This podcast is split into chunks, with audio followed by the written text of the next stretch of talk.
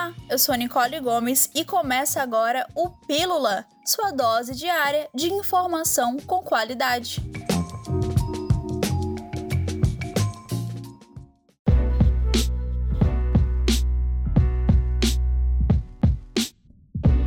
Na última quinta-feira, o governador Wilson Lima apresentou as ações do Amazonas para o enfrentamento do novo coronavírus em audiência virtual da Comissão Temporária do Senado. No encontro, o governador destacou que o estado busca um equilíbrio entre a capacidade de atendimento na rede de saúde e a atividade econômica. Eu tive uma reunião numa comissão do Senado que trata da questão do Covid, juntamente com governadores, para passar as experiências que nós tivemos aqui o aprendizado no estado do Amazonas com relação ao momento mais difícil desse segundo pico e também alertar sobre o que a gente possua aqui e eh, emprestar um pouco dessas providências do que a gente tomou aqui para poder conter a pandemia e como a gente está conseguindo fazer o controle da doença agora, tentando sempre encontrar esse equilíbrio nesse tripé saúde, economia e social. A audiência foi dirigida pelo senador Confúcio Moura, do MDB, e também contou com a participação de governadores de outros estados.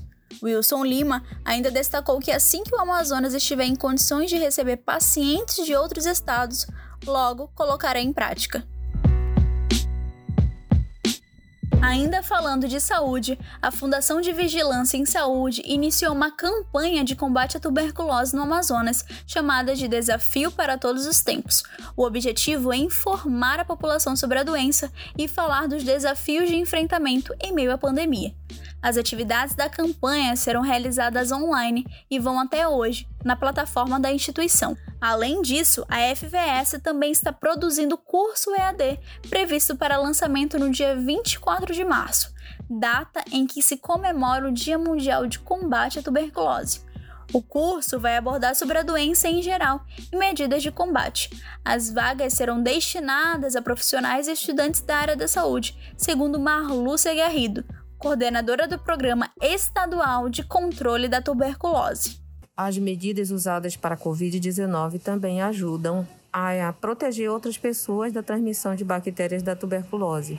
O uso de máscaras por quem tem tosse, espirra ou fala e que está doente de tuberculose é uma medida importante para evitar a disseminação no ambiente. E o diagnóstico e o tratamento correto são as melhores medidas de proteção para evitar a transmissão para outras pessoas. Isso é fundamental, bem como o exame dos contatos, que são as pessoas que convivem no mesmo ambiente do doente de tuberculose.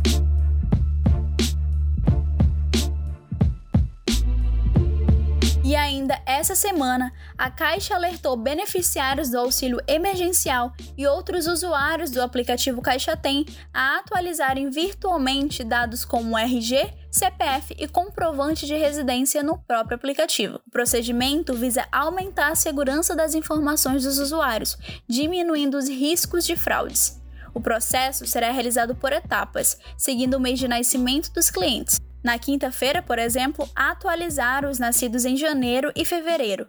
Hoje, sexta-feira, devem atualizar os usuários nascidos em março e abril, e assim por diante até o dia 18 de março. E quem tem direito a receber o auxílio emergencial e não fizer, não corre o risco de ter o benefício suspenso.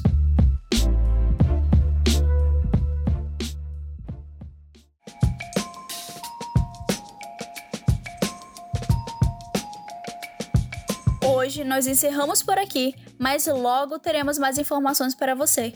Até mais!